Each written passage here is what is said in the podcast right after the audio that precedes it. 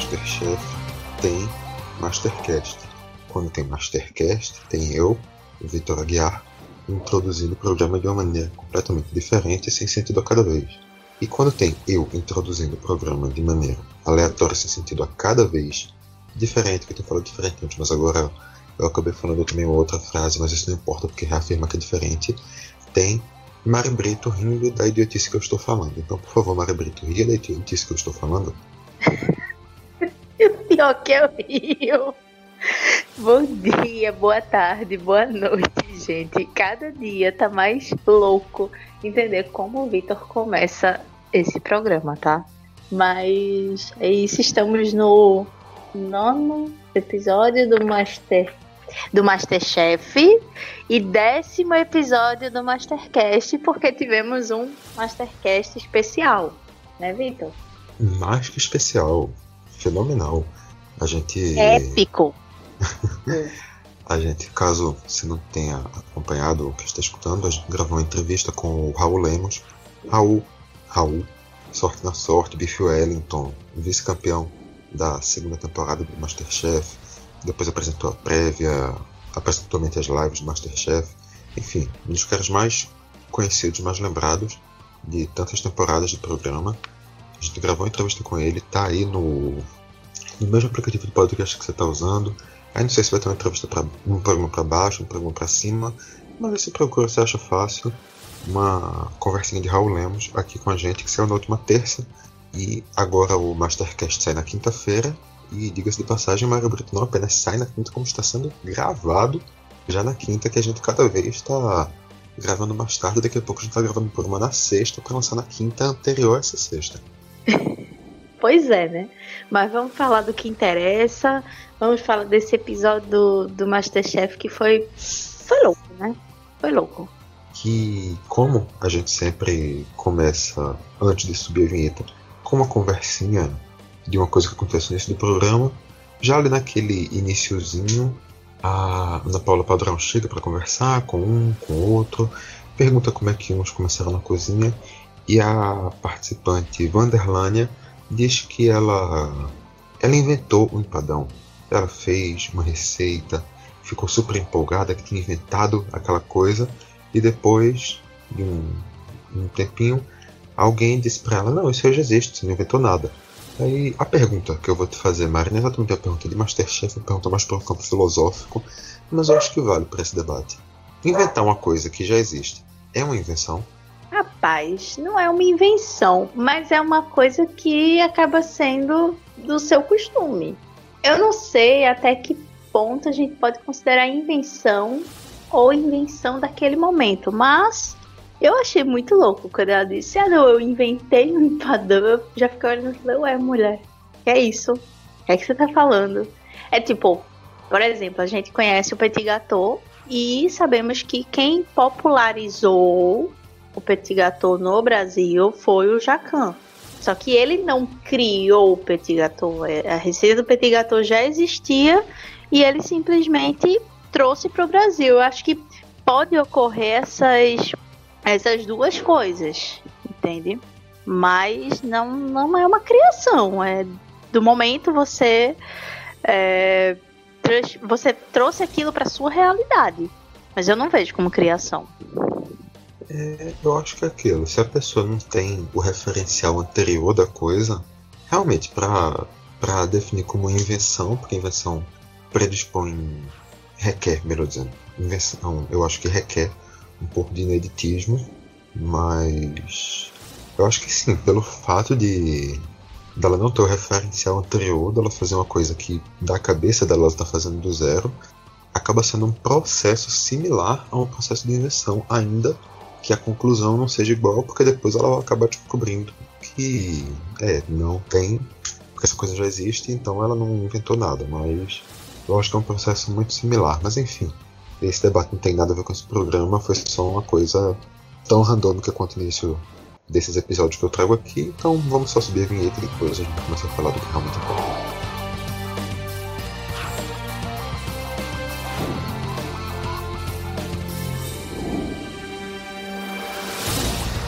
Mário Brito é uma coisa que é unânime entre os participantes do Masterchef, eu acho que é o medo do doce.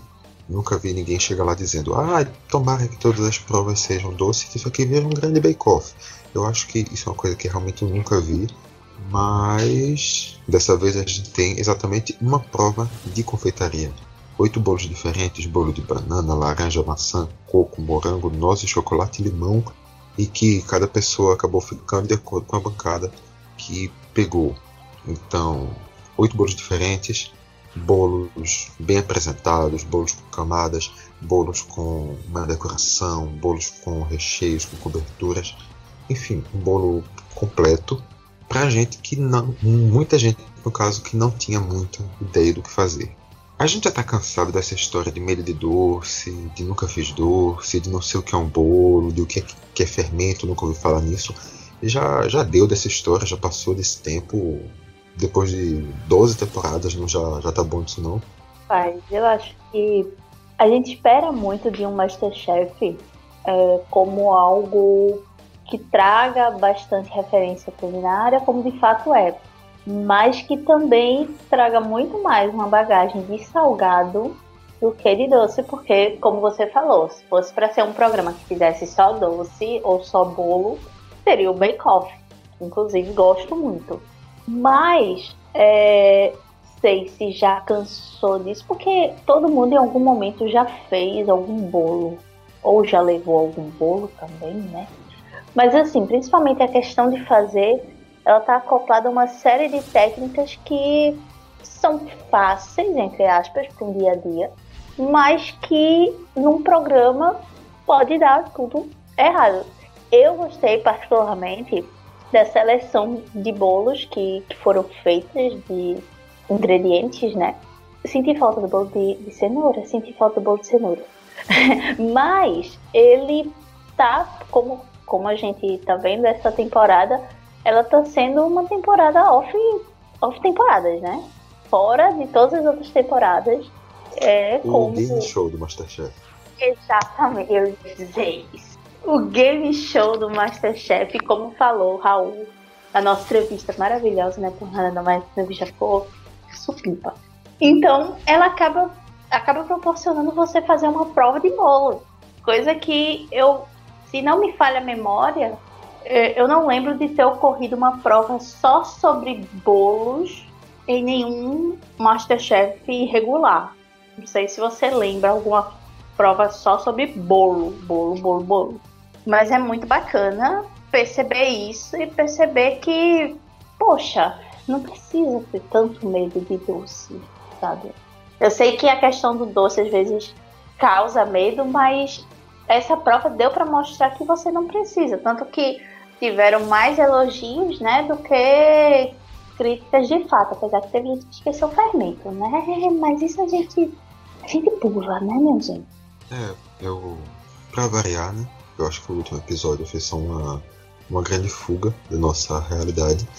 Eu concordo contigo. Eu acho realmente que o doce é uma coisa que a, não é a especialidade. Ninguém espera realmente que a especialidade de alguém do Masterchef seja o doce, porque é, os pratos salgados têm uma amplitude que acabam abrangendo mais, que acabam sendo até mais comuns dentro do, do programa e dos preparos normais, mas eu acho que realmente o pelo menos um básico de um doce, saber fazer, nesse caso, um bolo. Um bolo é uma coisa óbvio, pode dar muito errado se fazer um bolo.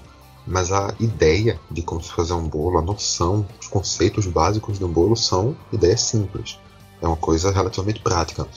Claro, repetindo, pode dar tudo errado, mas esse não é o, o ponto. Então, ter a noção de, de onde partir, ter a noção do que fazer, ter a noção de onde chegar, é uma, uma ideia básica de que a maioria da galera deveria ter. E é, eu acho realmente um pouco assustador quando a gente vê no início da prova sendo bolo, todo mundo sabendo que as pessoas vão ter medo, todo mundo ficando com medo. Eu, eu acho que realmente não entendo, mas eu, isso me incomoda um pouco. Mas enfim, é só, só um detalhe. Eu acho que já virou até mais mística do que a mística do medo do doce do que um medo propriamente dito dele. Mas é aquela. Na hora da cozinha, todo mundo dizendo que estava dando errado, todo mundo assustado. Bolo murchando e parecendo que é solar, um bocado de coisa, tudo dando errado. A, a gente vendo também essa ideia de que existe de que a confeitaria por si só é uma coisa mais difícil porque ela envolve uma precisão maior. Na verdade, não é uma ideia, é um fato. A confeitaria exige um, um nível de precisão um pouco maior que um prato salgado. O prato salgado é mais fácil de se corrigir um erro do que o, os conceitos dentro da confeitaria. Mas ainda assim, quase todo mundo, como tu já falou, merece ser elogiado. De oito pratos, basicamente só dois pratos não receberam elogios que foram, como a gente vai falar mais para frente, exatamente os dois que foram eliminados. Os outros seis todos foram mais elogiados que criticados. Eu acho que isso é realmente que deu certo, que a galera sabe fazer, que a galera tem noção do que fazer, ou que os chefes estão realmente com muito amor no coração, entenderam que a galera não sabia fazer e foram julgar com, com um ponto de vista positivo. Então, eu acho que por um lado é a galera sabendo fazer também, alguns tendo um pouco de sorte, que é importante, o fator sorte no, no, Masterchef, principalmente porque só foram dois, duas eliminadas, né? Mas é, eu também eu também acho que nesse episódio em especial os jurados estavam muito mansos, muito fofinhos, muito tranquilinhos. Não sei o que aconteceu. É que simplesmente eles foram muito ok nas críticas e tudo mais. Então eu acho que foi um misto de dois. Rolou o fator sorte, rolou, mas também rolou de, deles estarem com muito amor no coração para só terem eliminado duas pessoas, entendeu? Mas de certa forma, isso mostra que aos trocos e barrancos as pessoas conseguem fazer um bolo ok. Mesmo sem ser especialidade, mas rola do pessoal conseguir fazer um bolo ok e tá tudo certo. Mais uma vez, minha visão também vai um pouco para esse lado, representa um pouco das, das duas ideias no final. E tomara também que isso sirva para, como tu até já tinha apontado no teu primeiro comentário, também que isso sirva para dar uma uma amenizada nessa questão do medo de doce. Que, que a galera já chega. Vê que, ok, é uma coisa que não, não está acostumado, mas que realmente não vai ser sua especialidade, mas que também não vai ser especialidade de ninguém lá dentro. Então, é só não, não ser um grande desastre como. É, desculpa. Até porque, Vitor, por ser uma temporada é, de Flash, eu vou repetir o, o talk show do Masterchef. Talk então show, você não né? precisa ser Talk show do Masterchef pre... é a, a, antiga prévia. Ah, é o game show do Masterchef. Ah, enfim. É, você não precisa ser especialista em nada. É uma prova gravada num dia, então é só para você é, mostrar que você sabe fazer algo, entendeu? Então não é uma experiência completa do Masterchef. É uma coisa mais resumida. Então você não precisa ser, ah, sou especialista em bolo sei fazer um bolo de mão cheia. Entendeu? É mais básico. Pois é, até porque, querendo ou não, vão ser só duas provas que vai se fazer. A maioria das pessoas não vai ser especialista em nada do que vai ter a oportunidade de fazer ali e ainda assim é, pode conseguir se sair bem. Mas seis bolos eu já comentei aqui quais eram: banana, laranja, maçã, coco, morango, nozes, chocolate e limão. Mas na tua visão, quais eram os mais fáceis, quais eram os mais difíceis? Realmente os eliminados acabaram sendo também os, os mais complicados? Como é que tu, tu vê isso? Então, é, eu acho os mais fáceis que a gente está acostumado a, a, a, comer chocolate, limão. É, eu confesso que banana e maçã eu acho um pouco complicado. Quer dizer, na verdade, banana é, é até fácil de fazer, mas me remete muito. Bolo de banana e maçã me remete muito a bolo de dieta. Que normalmente são as frutas utilizadas para quem faz dieta. Mas eu acho que chocolate e limão são sabores mais fáceis de você fazer. Agora, rapaz, bolo de nozes eu acho. Nunca comi. Mentira, já comi. Mas eu acho bem complicado porque você precisa ter uma quantidade muito boa de nozes. De no... Eita, de nozes para conseguir deixar um sabor é, seja bacana. Então, para mim, o mais difícil é o, o de nozes e o de morango também. Porque morango solta muita água, então pode ocorrer do bolo ficar muito, sabe? Muito é, aquela coisa. Então, para mim, os mais difíceis são esses. eu concordo contigo sobre o de chocolate, concordo com os mais fáceis. Mas assim, eu vou exatamente para o extremo oposto. Eu acho que o segundo mais fácil é exatamente o de morango. Porque para se fazer um bolo de morango, você não precisa obrigatoriamente incorporar morango com muita presença dentro da massa. Um creme de morango, uma. Um, umedecer o bolo com, com um líquido a partir do morango. Qualquer referência que você traga do morango já transforma ele no bolo de morango, mesmo que seja o aquele chamado bolo branco. Um bolo de baunilha, por exemplo. Cima também? Hum? O que, Mari? O morango em cima também transforma num bolo de morango? Se eu botar só o morango em cima, Vitor? Só o morango em cima eu já acho um pouco forçado. Mas um, um recheio, o, trazer ele como um líquido que para umedecer o bolo, isso já consegue transformar um, um, bolo branco em um bolo de morango, que é uma coisa que nenhum dos outros bolos tem essa tem essa característica dentro de si. Então acho que o de morango também entra como um dos mais fáceis. E limão, acho que laranja também são outras coisas muito próximas. O coco também está relativamente dentro do que dá para se montar. Mas banana, maçã e nozes eu acho que realmente já vão para três coisas mais complicadas. Banana e maçã são dois ingredientes muito pesados, então é, é um bolo mais difícil de se dar a consistência certa e tem que ser dois bolos que eles têm que estar incorporados, dois ingredientes, melhor dizendo, que tem que estar incorporados dentro do bolo, porque eles já disseram de cara que não pode ser uma torta. Se pudesse ser uma torta, você ainda poderia tentar fazer aquela aquela ideia da torta invertida, coloca as bananas a maçã no fundo com um pouco de caramelo, coloca a massa por cima, vira e constrói a partir dali, mas eles deixaram claro que não era esse o, o pensamento que estava tendo para essa prova. Então isso já joga banana e maçã para um, um, lado mais complicado. Enquanto de nozes, eu acho que realmente. E eu acho que falta referência. O bolo de nozes é uma coisa que existe no Brasil, mas não é uma coisa tão comum assim. Não é uma coisa que tanta gente conheça e menos ainda que tanta gente saiba como incorporar as nozes na massa. Eu particularmente não tenho ideia de como se faz essa, essa incorporação das nozes dentro da massa de um bolo. De um bolo de nozes, no caso. Ou como diria o Jacan, de um bolo de noza. Eu acho maravilhoso o Jacan falando. E, e, como, adendo, não tem nada a ver com, com o tema. E como ele, ele consegue falar uma coisa totalmente nozes, como noza. Louco. Mas eu também não confesso que eu nunca me atrevi a fazer bolo de nozes por motivos de caro. E obviamente uma quantidade muito menor do que se precisa para fazer um bolo. Eu não lembro o que foi, acho que foi uma farofa. Eu acho que foi uma farofa. Foi no ano passado, não lembro o que foi não, mas foi alguma coisa. Enfim, isso não, não vem ao caso.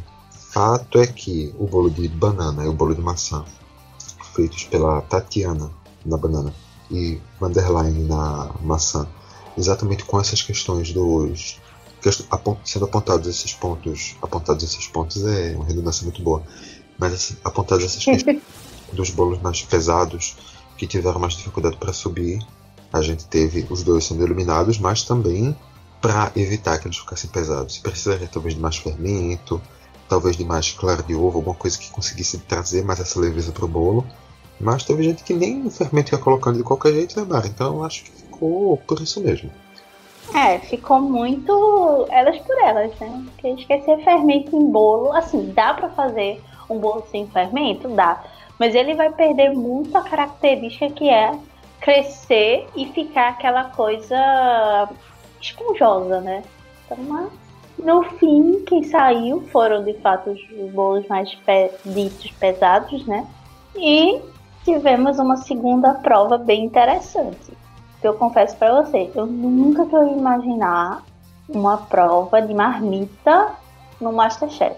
E olhe que assim, é, a gente sabe que tem é, locais que vendem marmita a preços caros e tudo mais, mas que marmita é muito atrelado ao povão, né? A ser uma coisa muito raiz, eu vou sair, vou, vou levar minha marmitinha para almoçar no trabalho e tem que ser uma comida prática e mostrou que dá para você fazer muita coisa numa marmita. Eu, eu, eu particularmente eu gostei muito dessa prova, muito mesmo assim. Deu altas ideias e mostra que dá para você fazer uma comida bacana para levar pro trabalho. Você gostou, amiga? É, eu gostei sim, mas assim, Mari, não é a primeira vez que tem prova de marmita no Masterchef. A gente já teve, teve antes no... essa, essa ideia. Teve no profissional ou não? Eu não foi lembro no, no Amazon. Eu não lembro qual foi a edição. Eu tô, tô pesquisando aqui.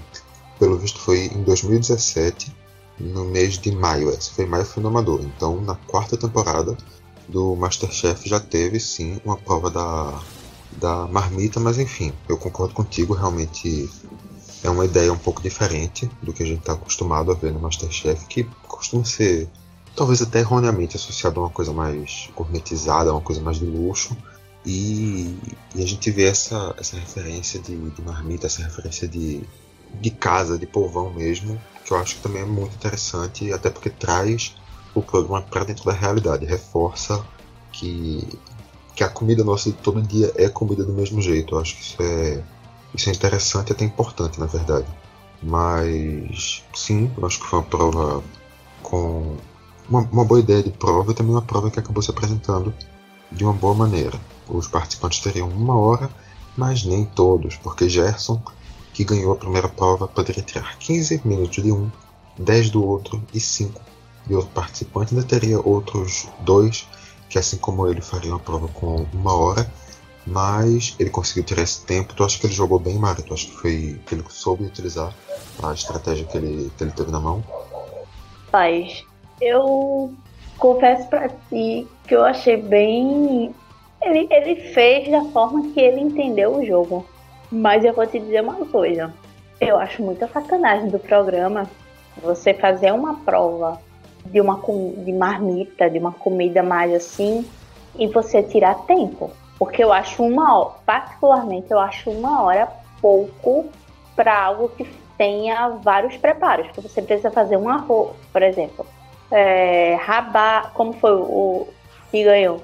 Rabada com arroz, com esses preparos, são muitos preparos para um fogão, para tudo isso. Então eu acho que talvez. Ele, ele usou de uma forma ok, usou. Mas eu acho que talvez o pessoal do Masterchef poderia ter feito de uma forma diferente. Evitar utilizar determinado, por exemplo, uma marmita não podia ter feijão, ou uma marmita não podia ter arroz, sei lá, uma coisa mais assim, mais de ingrediente do que de fato tirar tempo. Porque eu acho que tempo para uma prova dessa é extremamente necessário, sabe? Eu concordo contigo também. Eu acho que essa pessoa que perde 15 minutos sendo uma desvantagem muito grande e sendo essa desvantagem não por porque tem um, um demérito próprio, não porque teve uma, uma exibição ruim, mas porque o, o vencedor achou ela uma concorrente mais forte. Então eu acho que talvez, ao invés dessa, desse momento de estratégia, se eles quisessem retirar o tempo, poderia ser o tempo de acordo com o, o desempenho na prova. Os melhores ficam com uma hora, os dois melhores com uma hora, os dois do meio com 5 minutos a menos, os dois últimos com 10 minutos a menos, por exemplo. Alguma coisa mais por essa, por essa linha de acordo com a avaliação dos chefes. Ou então, como tu falou, o, o vencedor, já que eles estão tentando trazer esse elemento estratégico, até para aproximar um pouco mais da, do que a gente costuma ver no Masterchef, ou uma retirada de tempo muito menor, tirar, por exemplo, 5 minutos de quatro participantes, ou então partir para uma coisa mais, mais para essa, pra essa linha de ingrediente, ou, ou de algum preparo que a pessoa poder fazer alguma coisa mais, mais para essa linha, depois que a pessoa fosse no mercado e tirar um ingrediente da pessoa, por exemplo. Mas. Ou tirar tempo de mercado também. Apesar tempo, que o pessoal. Não, tempo de mercado eu já acho sacanagem. Com 3 minutos de mercado a pessoa já fica desesperado, já não consegue pegar tudo que, que precisa, todo mundo erra.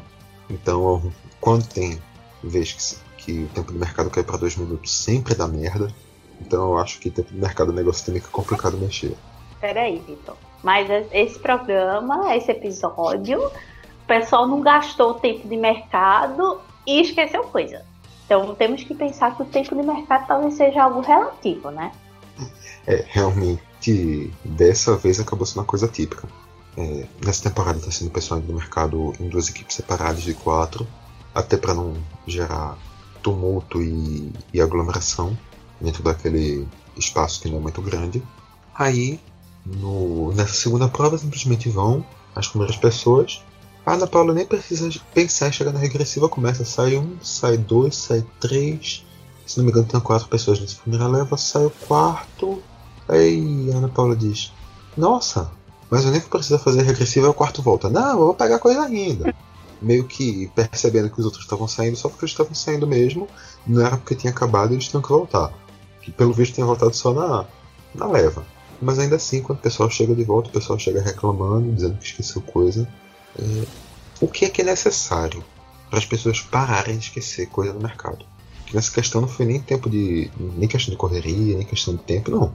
Foi simplesmente porque eles esqueceram. O que é que. O que é que é preciso para parar isso? Por que isso é sempre assim, mano? Tu tem algum, algum palpite?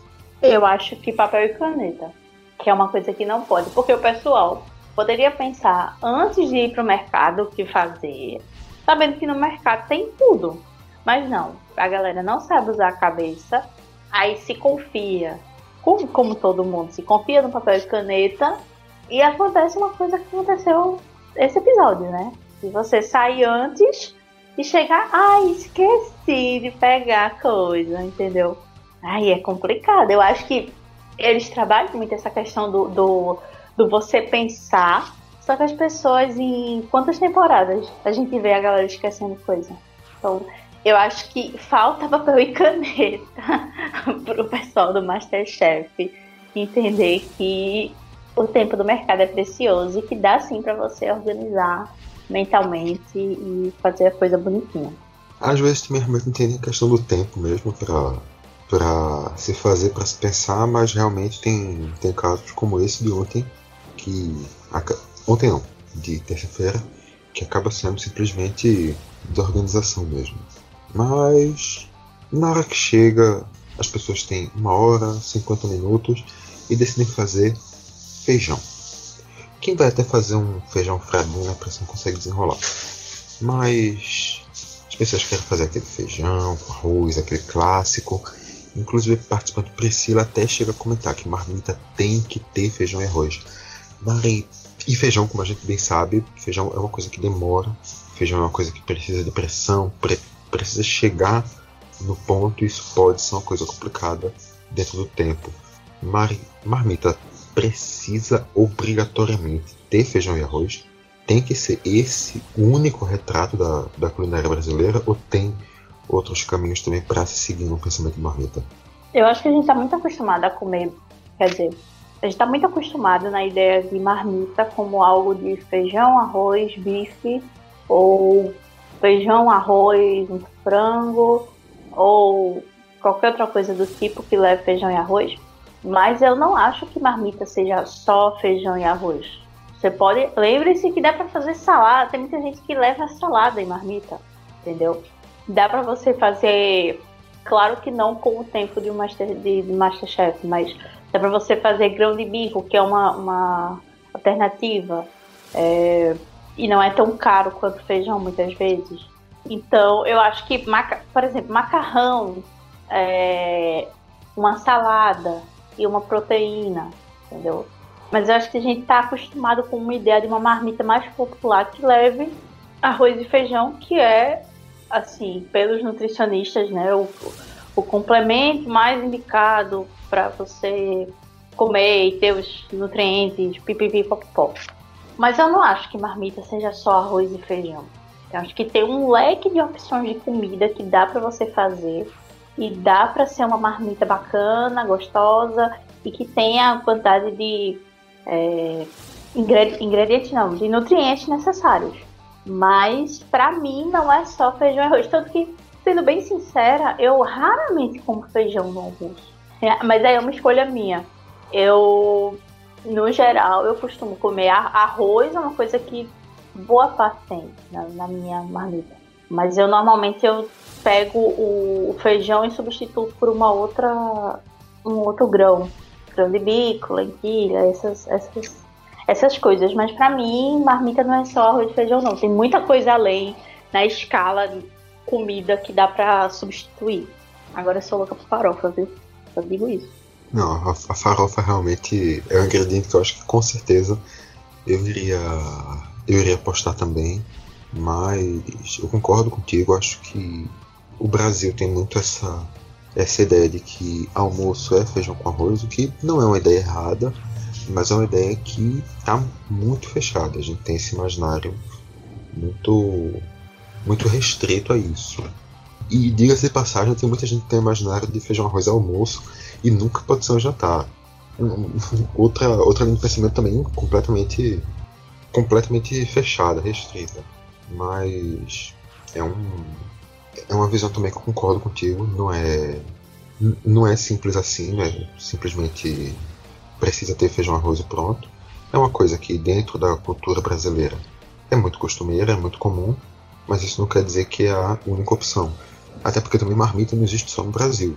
A gente, a gente obviamente vai puxar para o lado mais brasileiro, porque é a nossa realidade, mas não é, não é nem de longe uma, uma invenção nossa. Mas enfim, obviamente. Eu o queria pessoal... mandar um beijo. Fala. Eu queria mandar um beijo para minha amiga Rita Lobo. Olha, que. É, tá ousada, né? É Tá ousada. Hã? Tá ousada. Cresceu agora. A amiga da Rita Lobo cresceu. Porque ela mostra que marmita não é só arroz e feijão. Eu amo, eu amo essa mulher, velho. É sério. Sim. É uma pessoa que mostra que a gente não vive só de marmita, de arroz e feijão. Dá para fazer muita coisa. Então, acho que se, você, se a galera assistir o programa da Rita Lobo, percebe que dá para fazer bastante coisa. A Rita Lobo, perdoe-me se estiver errada, mas ela apresentou um programa no GNT chamado Cozinha Prática, que é exatamente puxando por, por essa ideia. Mas acabou que a Vitória ficou. Fala, pode falar. Ela é um dos sites mais conhecidos na parte de alimentação, que é o Panelinha, que já é antigo, já acho que tem mais de 10 anos. Então é, é um local que eu confesso que eu tiro muito da minha inspiração dela e da, do que ela Um relato emocionante de uma fã. É, Rita Lobo, se você estiver escutando isso por um acaso, a gente quer entrevistar você também, tá bom? É só. Vamos, vamos ver isso aí, vamos, vamos desenrolar isso aí, abraços. E no caso, voltando para o Masterchef, quem fez. Quem pensou no feijão como ideia única acabou se atrapalhando com o tempo. Quem foi para um feijão fradinho, uma salada de feijão fradinho, no caso, algo mais puxando para a culinária mineira, já conseguiu chegar mais perto, ainda teve um destaque, mas a vitória mesmo ficou pro Gerson, que inclusive fugiu do Brasil, pegou uma, uma ideia mais da culinária portuguesa, fez um arroz de grelos com linguiça e farofa. Vitória justa, Maria? Paz, eu diria que uma vitória criativa, né? Porque como, como a gente falou, dá para pensar numa marmita sem arroz e feijão. Ele fez uma marmita fora do, do que a gente tá acostumado, né? Do lugar comum. E se deu bem. Inclusive, eu fiquei impressionado porque ele é marido de uma influencer, né? E assim, eu fiquei chocada porque eu, eu reconheci a cara dele. Eu falei, gente, esse cara veio no Instagram. E eu achei a vitória bastante bacana. Tava, tava bonito o prato. Tava, tava bacana. Eu falei, deu vontade de comer? Deu vontade de comer. Deu vontade de pedir por delivery? Deu vontade de pedir por delivery. Mas eu sim, concordo que foi uma vitória justa, é, tanto pelo primeiro quanto pelo segundo prato, que o, o, o bolo que ele fez estava um bolo bacana. E é isso, temos mais um campeão do Masterchef, essa versão reduzida. Eu só vou me corrigir aqui porque eu troquei completamente aqui os pratos. Eu li uma coisa totalmente errada aqui. Quem se destacou e chegou perto foi exatamente quem foi para Portugal, foi o Gerson, que fez esse arroz é. de grelos com linguiça e farofa. Ah, e é quem ganhou foi o Edson fazendo uma rabada com purê de polenta. Com polenta com purê e de cenoura. Com purê de mandioquinha. Não foi com polenta não. E, e eu não sei de onde foi que eu tirei aí essa história do feijão fradinho, que não teve nada a ver com destaque nenhum. Viajei, viajei valendo aqui. Vitória pro Edson com a rabada e segundo lugar pro Gerson com o o arroz de grelhos. O Gerson tinha vencido a primeira prova com bolo de coco e o Edson, que venceu essa. que venceu a competição no final, tinha feito um bolo de limão e também tinha se destacado na primeira prova. Eu acho que acaba sendo um episódio que sai no final dois destaques, porque foram dois que foram muito bem. Tanto na primeira quanto na segunda prova receberam bastante elogios e chegaram perto de ganhar nas duas. Então eu acho que, que foi realmente até o segundo, sabe? O segundo sai com, com a moral de ter ido muito bem e o primeiro sai com a moral de ter vencido também em uma boa disputa. Inclusive, eu achei o Gerson uma figura maravilhosa para um Masterchef, né? Ele me lembrou muito, particularmente, é, o Lee. É, não lembro de que temporada o Lee foi. Acho que foi da terceira ou quarta, não lembro. Mas eu gostei bastante eu acho dele. Que o Lee foi da terceira, acho. Pronto. Eu, ach, eu achei o Gerson maravilhoso, assim. Queria ele cozinhando na minha casa. E teve também a, a, a fala que foi bacana dele da questão de representatividade e tudo mais. Eu achei muito. Eu achei muito fofinho. Deus, sério. É, concordo contigo também. Foi um cara que, que passou uma simpatia muito grande. E eu acho que, que é que é realmente legal ter ter essa, essa pegada também de, de representatividade dentro do Masterchef. Ele chegou assim que ele hum, que ele se apresentou, ele, foi, ele reafirmou I'm queer, I'm here. Eu acho que, que é legal também dessa ter esse sinal de diversidade dentro do, do programa, mas realmente a, a simpatia que ele, que ele exalou ao longo do, de todo episódio, eu acho que que sai como, como ponto positivo, como destaque, e realmente como um, um personagem daqueles que, que provavelmente renderia bem ao longo de uma temporada, e também tem outros nessa, nessa temporada bem relâmpago que, que também seriam personalidades interessantes de se, de se acompanhar por mais tempo. Mas indo para a frase da semana.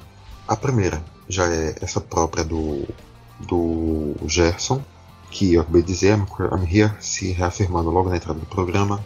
A segunda da participante é, perdão, a segunda do Eric Jacan, dizendo Nosa. A terceira da Ana Paula Padrão, chamando a prova dos bolos de Masterchef Bolado. A quarta é novamente o Gerson, tentando explicar como é que se faz um bolo, dizendo que usa um pirecão e dois pirequinhos, dois pirecos, melhor dizendo. E a última frase da Paula Carosella, reafirmando que é sempre bom mentir na frente do Jacan. eu, eu, eu, eu, não vou conseguir falar.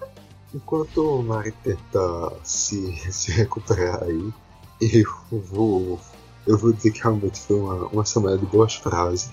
Eu fico um pouco tendendo a votar em cada uma delas, mas eu vou fechar em um pirecão e dois pirecos, porque foi uma explicação sensacional para como se fazer um bolo. Ai, desculpa. É que. É que. Desculpa. Travou valendo, é isso. Mariana não volta mais por hoje. Eu vou tomar a minha verdade como absoluta. Pode ser, Mari? Eu vou, vou simplesmente ignorar e não falar mais com você ao longo do programa ou você consegue voltar? É, eu acho, no caso, que quem cala consente, né? eu tô chorando. É sério, eu. eu... Ai, peraí. Eu tô chorando de rir. É, eu acho também. Eu, eu daria uma vitória dupla. A explicação do bolo eu achei sensacional. E a Paola, a cara da Paola falando que era bacana mentir pro Jacan, também eu achei sensacional. Então, por mim, deixa eu respirar. Maria. Por mim, a gente dividiu o prêmio. Dava meia banda do nosso repelente para cada um. O que é que tu acha?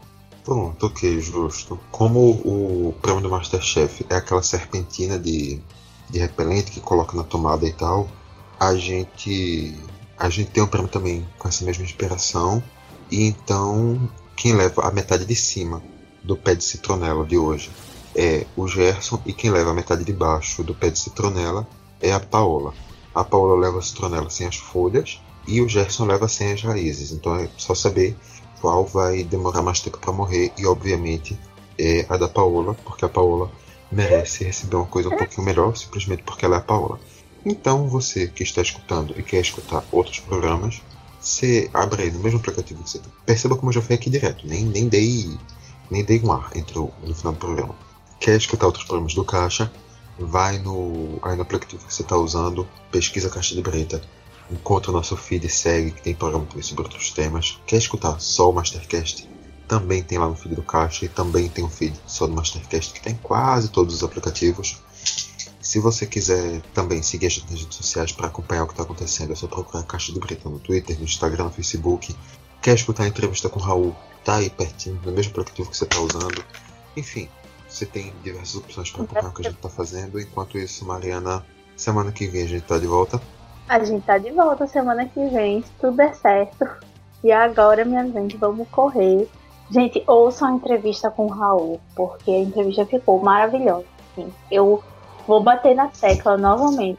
Pra gente foi muito massa gravar. E foi muito massa. Eu, eu confesso que eu ouvi, eu participei da entrevista. Eu não costumo ouvir os programas que eu faço parte porque eu odeio minha voz. Mas eu ouvi a entrevista e eu me diverti tanto quanto eu gravei.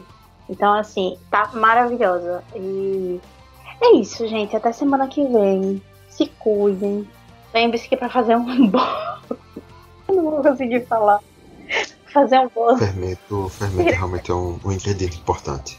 A, a, farinha ajuda também, tá? Só caso, caso você não saiba. Mas uhum. é isso, galera. Cozinhem por aí. Assistam Masterchef. Semana que vem apareçam por aqui para escutar de novo. Abraços.